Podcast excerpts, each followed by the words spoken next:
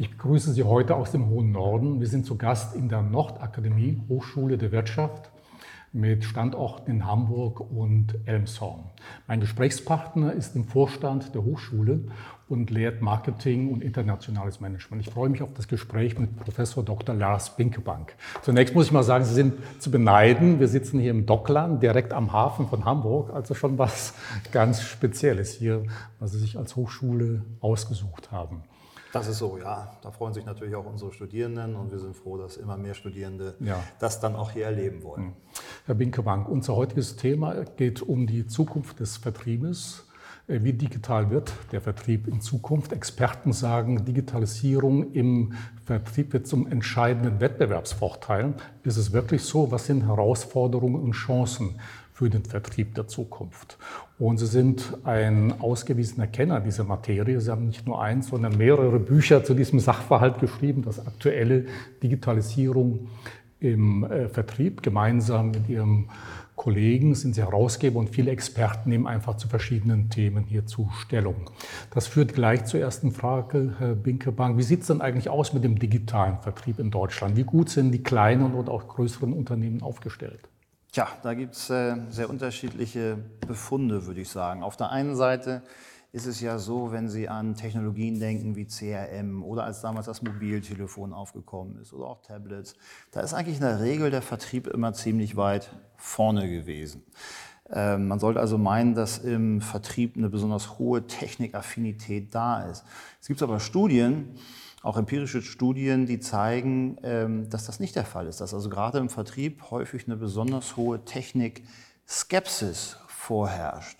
Und wenn man sich dann jetzt nochmal das genauer anschaut, gerade so auch das Thema CRM, ja, schon in den 90er Jahren, Mitte der 90er Jahre ging das los mit CRM, da war der Vertrieb ganz weit vorne, aber wenn Sie heute im Jahr 2019, also nach 25 äh, Jahren rund, wenn Sie da mit, mit, mit äh, Praktikern reden beim Thema CRM, da, da, da schwillt, da schwillt häufig ja. der Kamm. Da ist einfach wahnsinnig viel ähm, verloren gegangen, ähm, sodass eben diese Technikskepsis, glaube ich, auch nicht immer ganz unberechtigt ist. Und wenn man sich den Stand heute anguckt, würde ich sagen, dass Digitalisierung in vielen Bereichen, wenn Sie an Marketing denken, wenn Sie an HR denken, wenn Sie an die Produktion denken, sehr viel weiter fortgeschritten ist als im Vertrieb. Der Vertrieb hinkt also hinterher. Ähm, und sie haben dann so die Situation, gerade auch auf vielen Vertriebskongressen, dass da viel über Technologien gesprochen wird. Aber wenn ich mit Verkäufern rede, dann, äh, dann sind die eigentlich heilfroh, wenn die den Beamer angeschlossen kriegen und vielleicht noch das VPN irgendwo in, in den Griff kriegen.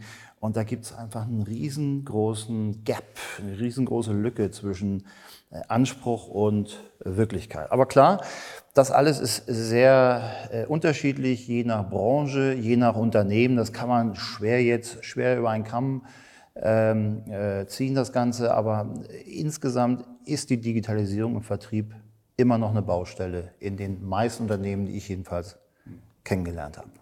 Auf der anderen Seite ich hab, äh, gibt es auch Zahlen. Bei einem Ihrer Vorträge, der auch bei YouTube zu sehen ist, zitieren Sie Focus Money. Und da heißt es dann, oder sagen Sie, die Automatisierung im Verkaufsprozess betrüge bereits ca. 85 äh, Prozent. Bedeutet das, ist der Vertrieb, der klassische Vertrieb, tot, also Digitalisierung aus Sicht des Vertriebes? Wie lange gibt es dann noch den klassischen Vertrieb? Ja, das ist die Gretchenfrage. Also zunächst mal diese Studien, die besagen, äh, diese 85 Prozent, die Sie zitiert haben, ist die Substitutionswahrscheinlichkeit. Also wie hoch ist die Wahrscheinlichkeit, dass Ihr Job in Ihrer Branche in den nächsten äh, Jahren substituiert wird durch neue Technologien. Und tatsächlich, da ist der Vertrieb ziemlich weit vorne mit 85 äh, Prozent, wie Sie korrekt zitiert haben. Gut, jeder weiß, dass ähm, Digitalisierung unser Leben verändert, ähm, auch die Wirtschaft natürlich verändert. Dann sieht man solche Studien als Verkäufer und fragt sich natürlich, oh Gott, ja, das Ende ist nah, äh, muss ich mir jetzt einen neuen äh, Job suchen? Und ähm, ich sag mal, ich bin dieses Jahr 50 Jahre alt geworden und das hat eine Menge äh, Nachteile, aber es hat einen wirklichen Vorteil, nämlich Lebenserfahrung. Und wenn Sie sich äh, mal anhören äh, oder mit, mit älteren Leuten reden, wie oft hat man eigentlich schon gehört, der Vertrieb ist tot. Jetzt ist alles neu und die Spielregeln komplett, werden die Karten komplett neu gemischt und ihr müsst euch komplett neu erfinden. Da kommt Ihnen das irgendwie bekannt vor. Da haben sie gesagt, hören Sie irgendwo, ja, das, das, das habe ich doch schon mal gehört. Und ich habe mir den Spaß gemacht, das mal recherchiert.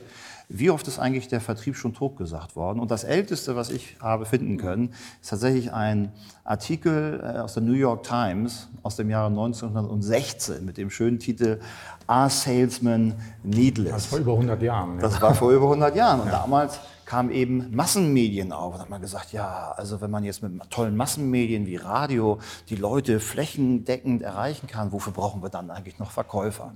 Und wenn Sie sich das dann äh, über die Zeit so anschauen, ja, dann äh, kam irgendwann das Telefon auf. Ja, wenn wir das Telefon haben, wieso muss denn irgendeiner noch persönlich beim Kunden sein?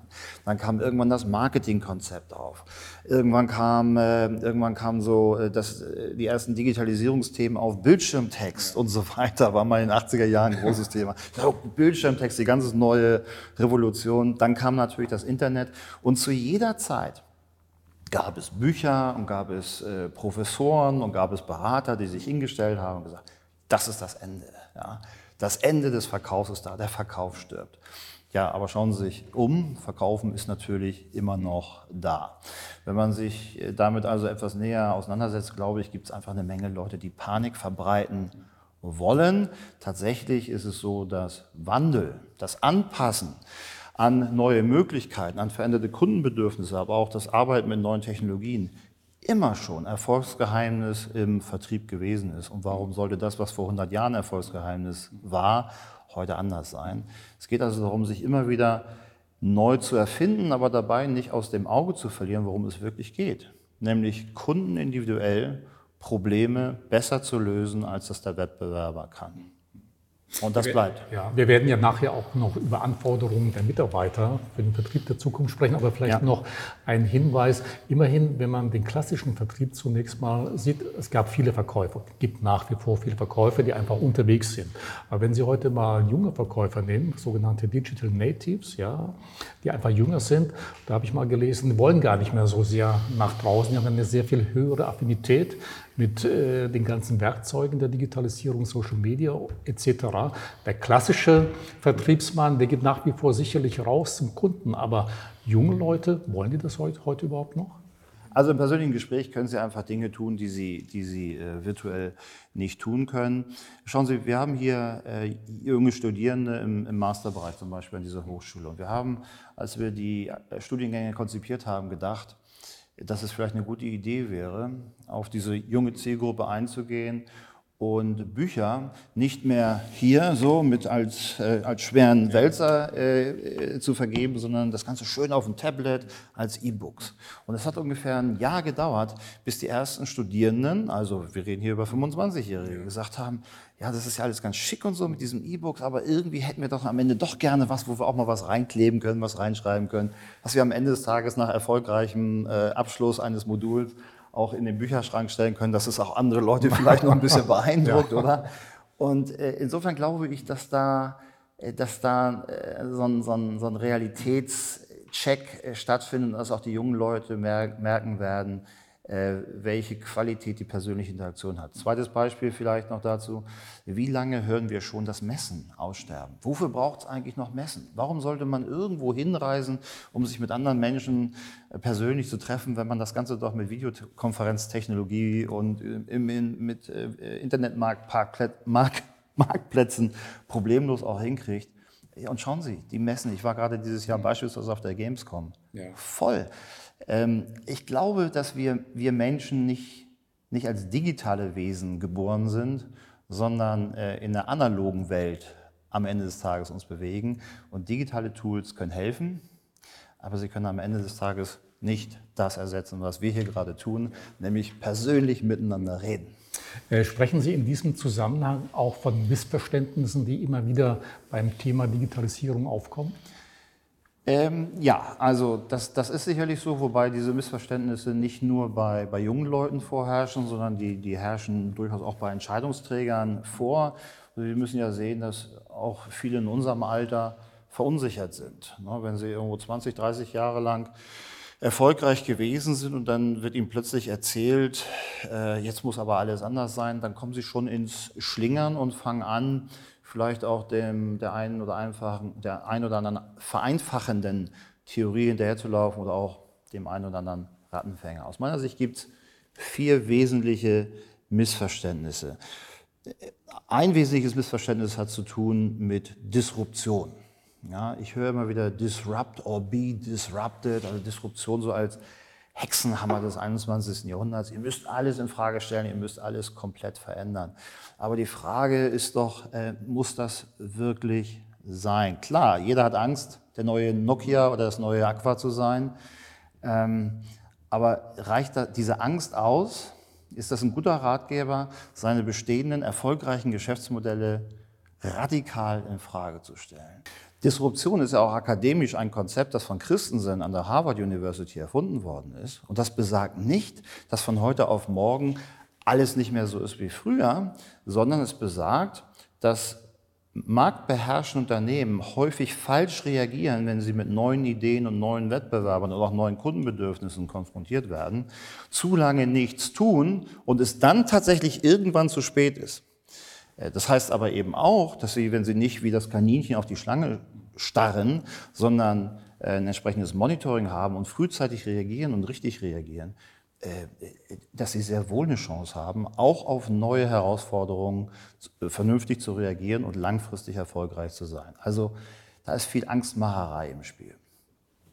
Also Disruption, das ist, glaube ich, ein wesentliches Missverständnis. Ein zweites Missverständnis, das mir immer wieder auffällt, ist so Silicon Valley als Parallelwelt. Ja, ich sehe ähm, Managergruppen, die äh, ja, nach Kalifornien Jahr. aufbrechen und sich dann so einen, so einen langen Bart wachsen lassen und sich angucken, wie das dann bei Facebook funktioniert und wie das bei Google funktioniert und wie das bei, bei, bei äh, Amazon funktioniert. Und dann sagen sie, ja, so jetzt haben wir es verstanden und jetzt nehmen wir diese Konzepte, die dort sicherlich in beeindruckender Weise funktionieren, überhaupt keine Frage, und kopieren die jetzt in den deutschen Mittelstand beispielsweise rein. Und ich glaube, wenn man auch nur kurz darüber nachdenkt, äh, ist das natürlich eine, eine, Logik, die wirklich fragwürdig ist. Das, was da funktioniert, funktioniert bei uns noch lange nicht ähm, in, in dieser Form. Sie müssen sich eben nur mal mit dem auseinandersetzen, was ich eben schon angedeutet habe, mit diesem Digital Talent Gap. Ähm, da wird also, da, da gibt es einen Riesenunterschied zwischen zwischen der, der Vision und dem real existierenden Mitarbeiter, gerade im Vertrieb. Und wir müssen aufpassen, dass wir nicht irgendwann über Dinge reden und, und völlig unsere Mitarbeiter aus den Augen verlieren. Die müssen das Ganze ja auch ja. umsetzen. Das dritte Missverständnis, ähm, das aus meiner Sicht wichtig ist, ist diese, dieser Gegensatz, der häufig konstruiert wird zwischen digital auf der einen Seite und analog auf der anderen Seite, als seien das irgendwo entweder oder Entscheidung und nicht etwa sowohl als auch Entscheidung. Gerne ja auch verknüpft äh, mit so jung versus alt. Ja, die, die Jungen, die irgendwo ähm, sich über Leute in unserem Alter wundern, sagen, ja, diese alten Zausel, die haben doch irgendwie nicht kapiert, wie es heute so läuft. Während, während wenn wir mit unser Eins reden, man ja schon häufiger man hört, na, diese jungen Leute, die müssen aber erst noch mal ein bisschen auf die Weide, bevor man ja, die dann auf den Kunden loslassen kann. Und äh, auch, auch das sorgt für unglaublich viel Sand im Getriebe von, von Unternehmen. Ich glaube, wir müssen aufhören, in solchen Gegensätzen zu denken. Ähm, natürlich, nur miteinander funktioniert das. Und deswegen gibt es Konzepte, die da heißen No-Line oder Through-Line, die deutlich machen wollen, schon durch die durch die Begrifflichkeiten, dass, dass dieses Denken in Online, Offline, analog, digital, jung, alt ähm, nicht wirklich weiterführt, nicht konstruktiv ist. Und das letzte Missverständnis äh, aus meiner Sicht hat was zu tun mit Effektivität und Effizienz. Ähm, das sind ja Begrifflichkeiten, die in der Realität häufig als Synonyme missverstanden werden. Tatsächlich ist da ein großer Unterschied. Effizienz hat etwas mit Kosten zu tun und äh, mit der Fragestellung, wie kann ich den Einsatz minimieren, um ein gegebenes Ziel zu erreichen, wenn Effektivität damit zu tun hat, wie kann ich, ähm, wie kann ich äh, ein möglichst gutes Ergebnis erreichen. Und gerade Themen der IT werden sehr häufig unter Effizienzgesichtspunkten diskutiert. Das heißt, es geht immer wieder um die Frage, wie können wir Geld sparen. Das ist auch nachvollziehbar, weil der Verkauf ja mit Abstand das teuerste Marketinginstrument ist. Und sicherlich spielt da auch ein Neidfaktor eine gewisse Rolle. Aber ähm, diese Einseitigkeit, auch hier an dieser Stelle, nur Richtung Effizienz, also Kosteneinsparung zu denken, übersiegt, glaube ich, ein ganz wesentliches Potenzial neuer Technologien, nämlich Kundeninteraktion effektiver zu machen, also bessere Kundenerlebnisse zu schaffen und Wettbewerbsvorteile zu generieren, indem ich einfach diese Technologien besser einsetze, um Kundenbedürfnisse zu befriedigen. Äh, gibt es denn aktuelle Entwicklungen, wo Sie sagen, okay, das ist wirklich neu im Vertrieb, wo man sagen kann, okay, das ist ein deutlicher Unterschied oder Differenz zwischen klassischem und digitalem Vertrieb? Also gibt es irgendwelche Trends, wo man sagt, okay, die sind ganz wichtig, das hat sich neu entwickelt? Naja, also neu ist ja mal relativ. Ähm, vieles von dem, was, äh, was in der Betriebswirtschaftslehre heute als neu verstanden wird, da, da, fangen ja Informatiker an zu gehen, weil die das schon vor zehn Jahren besprochen haben. Also neu ist immer relativ, aber ich würde tatsächlich, wenn Sie mich so nach, nach grundsätzlichen Trends im Vertrieb fragen, vielleicht drei Dinge nennen wollen. Das eine äh, ist so das Thema Virtualisierung. Ähm, Michael Porter, der große Harvard-Strategieprofessor, hat vor zwei Jahren, meine ich, einen Beitrag dazu geschrieben und hat gesagt, also das Thema Virtual Reality und Augmented Reality hat das Potenzial für eine echte Revolution. Also nicht das, was wir so häufig erleben, irgendwelche Hypes und Buzzwords und so weiter, sondern eine echte Revolution, weil äh, das das Interface zwischen Mensch und Maschine auf diese Art und Weise wirklich komplett neu entsteht. Und im Vertrieb ergeben sich daraus in der Tat ganz spannende Möglichkeiten. Es geht um virtuelle Verkaufsteams über Kontinente hinweg, die man ja irgendwie managen kann, zum Beispiel mit neuester Konferenztechnologie, Hologramme und solche Geschichten. Es hat was mit Konfiguratoren zu tun, die wir verwenden können, aber es hat eben auch was mit Augmented Reality, Virtual Reality zu tun ich weiß, dass bei Schwarzkopf zum Beispiel, da haben die virtuelle äh, Herrensalons, wo man eben äh, Dinge einfach auch mal zeigen kann, äh, zum, dem, dem Kunden ein Erlebnis schaffen kann, ohne dass er sich physisch irgendwo bewegt. Und da ergeben sich, glaube ich, für den Vertrieb hochspannende, faszinierende Möglichkeiten.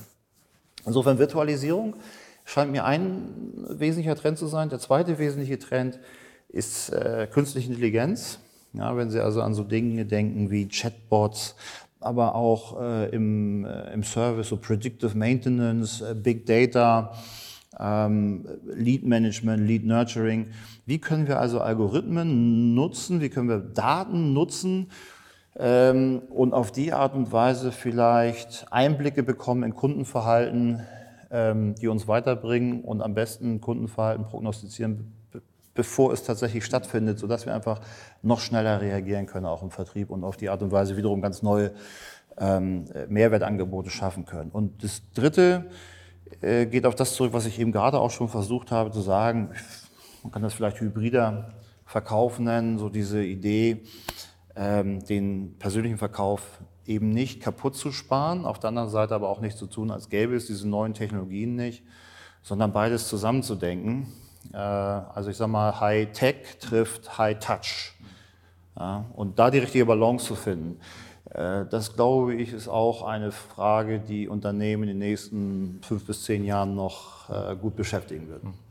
Ist Digitalisierung im Vertrieb nicht auch eine Antwort auf ein verändertes Kundenverhalten? Also Stichwort der Customer Journey, Total Customer Experience.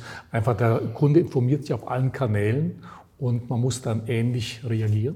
Ja, wobei ich sagen würde, also weil es das Kundenverhalten ja nicht gibt, kann es auch nicht die Antwort geben. Tatsächlich ist es ja so, dass ähm, äh, Kundenverhalten immer vielfältiger wird ähm, und was wir im Vertrieb einfach nur machen können und müssen, ist äh, diese Multi-Optionalität auch in die Tat umzusetzen. Das heißt, äh, es wird sicherlich auch in Zukunft Kunden geben, wenn Sie an den Automobilvertrieb denken, die wollen unbedingt eine Probefahrt machen, die wollen so ein Auto mal gesehen haben, die wollen auch mit dem Verkäufer reden, die wollen auch verschiedene Automobile ausprobieren und, und nehmen sich brauchen dafür ein halbes Jahr Zeit, bis sie endlich mal zu einer Entscheidung kommen. Aber es wird andere geben, und die gibt es ja heute schon, die sagen, nein, ich will einen Tesla haben und den bestelle ich online. Da brauche ich keinen Verkäufer, da gibt es auch keine große Preisverhandlung. Das ist, das ist der Preis, das ist genau das, was ich haben will. Jetzt kaufen. Ja? Und diese Bandbreite abzudecken, eben auch äh, über entsprechende Kanäle, Kommunikationskanäle, über Vertriebskanäle, ähm, das kann die einzige Antwort sein. Insofern natürlich ist es eine Antwort auf verändertes Kundenverhalten, aber nicht jeder Kunde wird sein Verhalten verändern. Es wird auch in 20, 30, 40 Jahren Menschen geben, die ihre Versicherung nicht online abschließen wollen, sondern die sich beraten lassen wollen. Und das muss der Vertrieb in seiner ganzen Bandbreite abdecken. Und das macht das aus meiner Sicht auch so, so faszinierend und so vielseitig. Ein Schwerpunkt Ihres eigenen Beitrags hier in dem Buch, das Sie herausgegeben haben, ist Digital Sales Excellence. Mhm. Also da geht es um die Instrumente, ja. die Technologien und den strategischen Einsatz. Wie kann man das so ein bisschen herunterbrechen? Was ist das genau? Naja, also die, die, die wesentliche Aussage ist, dass wir, äh, wenn wir über Digitalisierung im Vertrieb nachdenken sollten, nicht mit der Technik anfangen sollen, wie das so häufig der Fall ist. Man sieht irgendwo auf einer Messe irgendein tolles Tool und will das dann irgendwie umsetzen, sondern dass der Ausgangspunkt stets die Strategie sein sollte. Das heißt, wenn ich irgendwo was sehe, irgendeine neue Technologie kommt, irgendein neues Konzept entsteht, sollte ich mich fragen, ähm, hilft mir das in irgendeiner Form, meine Strategie umzusetzen oder eröffnet mir diese Technologie möglicherweise auch ganz neue Strategieoptionen? Ja. Und wenn ja, dann sollte ich mich damit beschäftigen und wenn nein, dann sollen andere damit ihren Spaß haben. Also das ist schon mal wichtig, dass man nicht jedem Trend hinterherläuft, weil das führt zu einer Kurzatmigkeit, die, die letztlich auch eine Organisation überfordert. Wenn also der strategische Fit gegeben ist, dann glaube ich, ist es in einem zweiten Schritt ganz wichtig zu überlegen, okay, wir haben es hier mit einer Technologie zu tun. An welcher Stelle der Vertriebsorganisation kommt diese Technologie dann idealerweise zum Einsatz? Hat es was mit dem täglichen Tagesgeschäft zu tun auf der Umsetzungsebene? Oder ist es eher eine Frage, die die Führungskraft unterstützt? Oder hat es vielleicht eher was mit den Rahmenbedingungen zu tun? Also Aufbauorganisation, Ablauforganisation? Ist es vielleicht eine Technologie, die uns hilft, irgendwie Schnittstellen, interne Schnittstellen, externe Schnittstellen besser zu managen? Wo genau in der Vertriebsorganisation kann eigentlich diese Technologie helfen? Und der dritte Schritt ist dann, äh, sich anzuschauen, wenn man sich die Vertriebsprozesse mal äh, vor Augen hält, an welchem Prozessschritt genau kann dann diese Technologie tatsächlich zum Einsatz kommen? Und da haben wir es ja sehr häufig im Vertrieb mit dem Problem zu tun, dass solche Vertriebsprozesse häufig gar nicht da sind, nicht transparent sind, nicht, äh, nicht irgendwo mal definiert worden sind. Und wenn Sie dann anfangen, irgendwelche Technologien einzusetzen, ohne sich diese drei Fragen zu stellen, also Strategie, Struktur, Prozess, kann das nicht funktionieren. Dann kann es vielleicht funktionieren, wenn Sie Glück haben, aber es ist dann eben Glücksspiel. Und das ist nicht mein Verständnis von Management. Äh, wir haben äh, vorhin auch mal über die Vertriebsmitarbeiter äh, gesprochen. Mitarbeiter, die in den klassischen Vertrieb ja. noch oder in dem zu Hause sind, Digital Natives, die neue Medien, Social Media und andere Kanäle nutzen.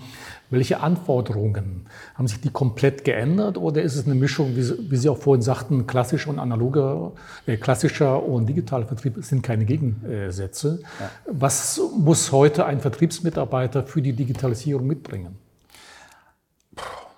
Also ganz grundsätzlich äh, ist die Frage, was macht ein Verkäufer erfolgreich, ist etwas, was uns in der Wissenschaft seit Jahrzehnten umtreibt. Und äh, auch wenn, äh, wenn es da keine letztendliche Einigkeit gibt, so ist es doch im Zweifel irgendwo ein Mix aus zum einen Persönlichkeitseigenschaften, die man einfach irgendwo mitbringen muss, die man nur schwer lernen kann. Also sowas wie Empathie beispielsweise oder eine gewisse Extrovertiertheit oder auch eine gewisse Stressresistenz beispielsweise. Das sind Dinge, wenn Sie die nicht mitbringen als Verkäufer, dann wird es schwierig. Ähm, auf der anderen Seite gibt es aber Fachkompetenzen, insbesondere Fachkompetenzen, die, die, man lernen kann. Also ich sage mal eine gewisse betriebswirtschaftliche Kompetenz, eine gewisse Technologiekompetenz, Marktwissen, Produktwissen und so weiter.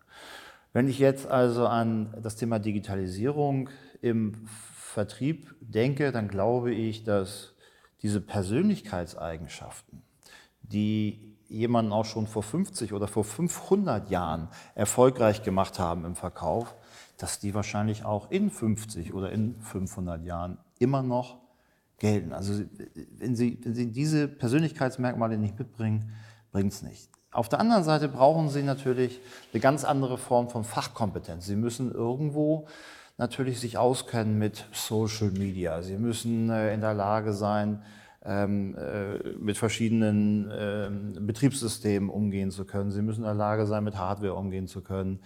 Ähm, äh, das Positive ist, oder die gute Nachricht an der Stelle ist, das kann man aber alles lernen.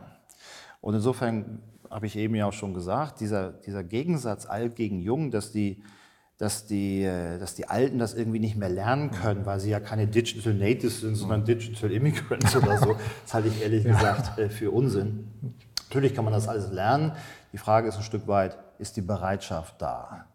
Oder ist man nicht dann doch irgendwann auch zu bequem, sich immer auf dem letzten Stand zu halten? Und da muss man natürlich schon sagen, ab einem gewissen Alter, so ab 40, äh, Mitte 40, geht das dann irgendwann schon los, dass man vielleicht sagt, naja, muss ich das jetzt wirklich noch wissen?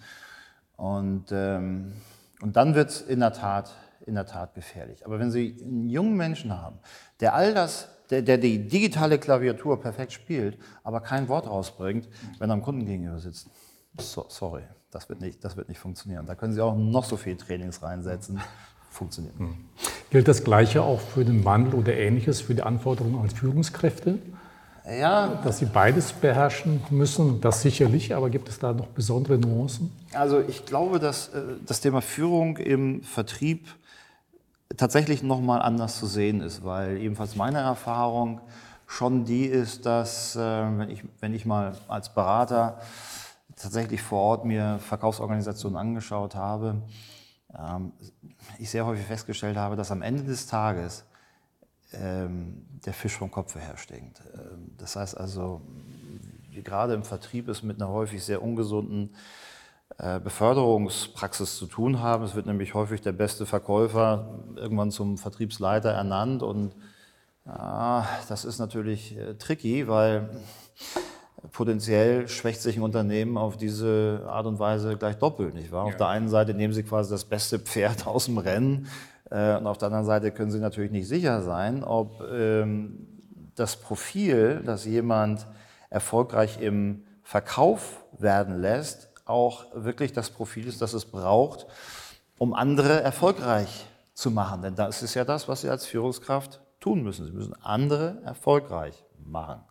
Und wie oft habe ich das erlebt, dass dann sogar Führungskräfte im Vertrieb sagen, ja gut, ich bin jetzt hier Führungskraft, aber meine Kunden, die betreue ich dann weiter. und dann sind sie gleichzeitig Führungskraft und noch Konkurrent letztlich ja. in der Vertrieb. Irre. So, also insofern äh, Führungskräfte im Vertrieb häufig schwach. Punkt. Worum geht's? Es geht ja im Zweifel bei der Digitalisierung darum, zwei Dinge gleichzeitig zu tun. Auf der einen Seite müssen Sie ja die etablierten Geschäftsmodelle und Prozesse, mit denen Sie ja im Zweifel immer noch das Geld verdienen, die müssen Sie weiterhin managen. Auf der anderen Seite müssen Sie eben in so einem Trial-and-Error-Verfahren ähm, irgendwo sich mit den neuen Technologien, den neuen Möglichkeiten auseinandersetzen. Ähm, das heißt, Sie haben zwei Prozesse. Der eine funktioniert in der gegebenen, gewohnten Geschwindigkeit, der zweite Prozess in einer viel höheren Geschwindigkeit, auch häufig mit Instrumenten, die neu sind. Denken Sie an sowas wie Design, Thinking, Scrum oder so ähnlich, ähm, wo Sie auf der anderen Seite aber auch mit enormen Änderungswiderständen konfrontiert sind. Also wir haben es hier wirklich mit zwei äh, komplett unterschiedlichen Herausforderungen zu tun und die werden von den gleichen Führungskräften letztlich sehr häufig, nicht immer, aber sehr häufig verantwortet. Können die Führungskräfte das? Also wenn sie schon sozusagen in der alten Welt überfordert waren, sehr häufig, können Sie diese neue Herausforderung wirklich meistern? Und ich habe da ehrlich gesagt meine, meine Zweifel.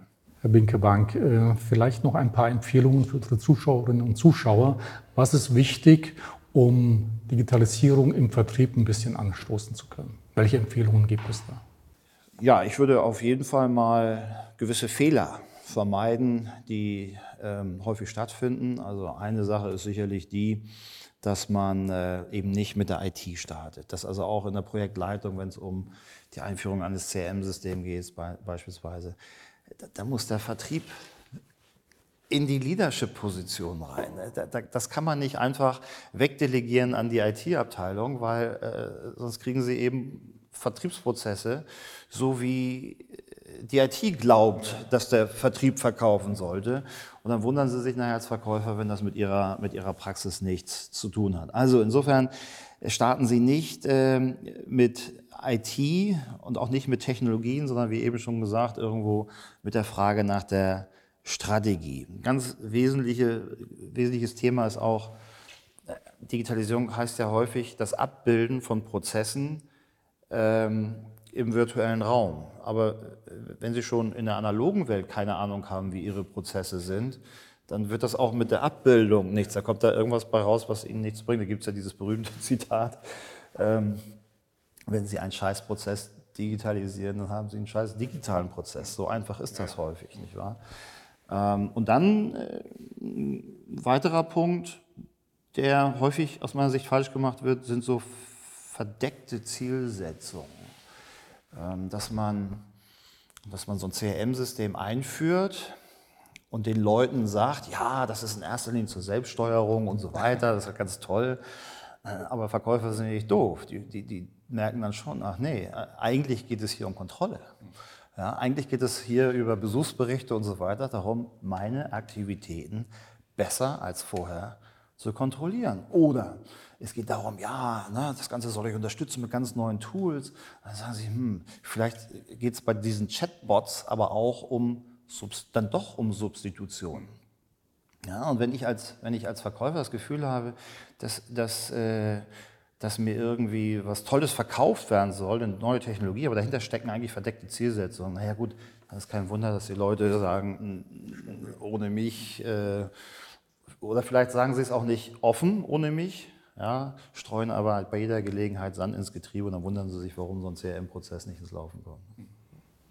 Äh, lassen Sie uns äh, noch äh, über die Zukunft des Vertriebs allgemein oder generell mal sprechen. Die Eingangsfrage war ja auch, ist die Zukunft des Vertriebs digital? Ja. Was wird auf uns zukommen? Also aus meiner Sicht ist die Zukunft des Vertriebs golden. Es gibt ja viele Leute, die sagen, wir hatten das eingangs äh, äh, ja auch besprochen, der Vertrieb stirbt. Das, das sehe ich überhaupt nicht. Ähm, sondern ich sehe, dass diese ganzen neuen Technologien eigentlich den Verkäufern helfen können, die Dinge, die im Tagesgeschäft häufig nerven, also standardisierte, wiederkehrende Prozesse, ähm, zu automatisieren und sich wirklich darauf zu konzentrieren, wo sie wirklich auch als Verkäufer Mehrwert leisten können. Und das ist für mich nochmal ein ganz wesentlicher Punkt auch. Der Verkauf der verkauft ja nicht einfach irgendwelche Wettbewerbsvorteile, die in der Produktion oder äh, in anderen Unternehmensbereichen äh, geschaffen worden sind, sondern die Art und Weise, wie der Verkäufer verkauft, die Art und Weise, wie der Verkäufer in der Lage ist, in Geschäftsbeziehungen beispielsweise Vertrauen aufzubauen. Ähm, das ist ein eigenständiger strategischer Mehrwert. Insofern werden Wettbewerbsvorteile häufig nicht in der Produktion und nicht nur in der Produktion geschaffen, sondern auch im Verkauf. Und neue Technologien können aus meiner Sicht ein Weg sein, dem Verkäufer noch mehr Zeit einzuräumen, sich genau darauf zu fokussieren, nämlich das zu tun, was kein Algorithmus und keine künstliche Intelligenz in den nächsten 20, 30, 40, 50 Jahren, wenn überhaupt, jemals äh, tun kann, nämlich zu verstehen, wo meinem Gegenüber der Schuh drückt und ein maßgeschneidertes Lösungspaket zu schneidern, das so niemand sonst schneidern kann. Äh, Sie zögern so ein bisschen grundsätzlich zu sagen, die Zukunft sei digital.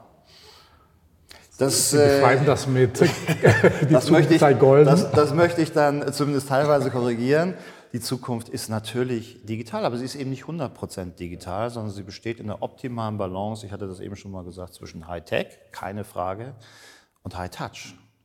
Auch das, aus meiner Sicht keine Frage. Ja, ich frage nur deshalb nochmal nach. Da gibt es einen charmantes, charmanten Spruch, der Unterschied zwischen einem Optimisten, der Digital Native, und dem Pessimisten, der analoge Vertriebskaufmann. Da sagt der, der Optimist glaubt, die Zukunft des Vertriebs sei digital. Und der Pessimist, der Analoge, fürchtet, dass dies wahr ist. also vielleicht ein ganz, ein ganz schönes Schlusswort. Dem Trotzdem lassen noch äh, eine Frage. Ähm, welchen Ratschlag würden Sie jetzt Unternehmen geben? Die stehen jetzt eben vor der Frage. Wir sind bisher analog, rein klassisch aufgestellt, Digitalisierung, überall hört man das. Was sind so die ersten Schritte? Was sollte ein Unternehmer jetzt tatsächlich tun, wenn, das, wenn er sich jetzt damit auseinandersetzt und sagt, okay, wir müssen jetzt auch endlich digitalisieren? Ja. Gibt es da ein paar Dinge, wo Sie sagen, okay, das musst du als allererstes tun? Aus meiner Sicht gilt da auch da der klassische Marketinggedanke. Ich glaube, das Erste, was man tun sollte, ist den Kunden zu fragen. Ne?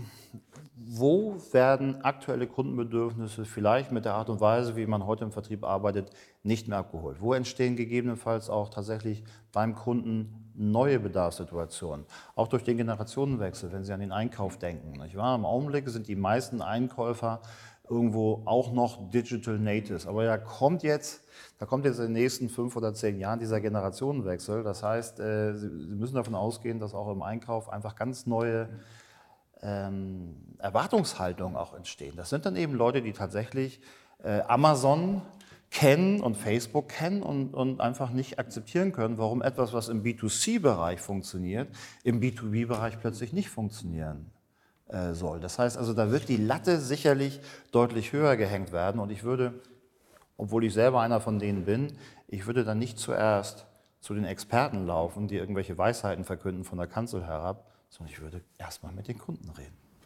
Das ist ein sehr gutes Schlusswort, Herr Binkbank. Herzlichen Dank für das Gespräch. Sehr gerne. Ähm, für unsere Zuschauerinnen und Zuschauer nochmal der Buchtipp. Es ist ein Standardwerk zu diesem Bereich. Es gibt, glaube ich, wirklich sehr wenige. Das ist jetzt nicht Schmeichler formuliert. Es gibt zu dem Thema sehr wenig. Aber hier hat man einfach mal einen Gesamtüberblick von unterschiedlichen Experten. Was ist wichtig für die Digitalisierung? Es gibt natürlich in der Tat eine ganze Reihe Bücher zum Thema Digitalisierung und Vertrieb, aber die meisten sind von Beratern geschrieben und sind häufig nichts anderes als verkappte Verkaufsbroschüren. Hier war der Ansatz, äh, tatsächlich ähm, Akademiker, Wissenschaftler und äh, unabhängige Experten zu Wort kommen zu lassen. Und Sie haben ja zumindest verraten, es wird zumindest jetzt eine Neuauflage vorbereitet. In ein, zwei Jahren darf man auch mal mit einem Nachfolger rechnen. So dicke Bücher dauern nun mal ein bisschen länger. So ist das. Also herzlichen Dank. Mehr Informationen wie gewohnt auf unserer Website und natürlich auch im Podcast nachzuhören. Vielen Dank für Ihr Interesse.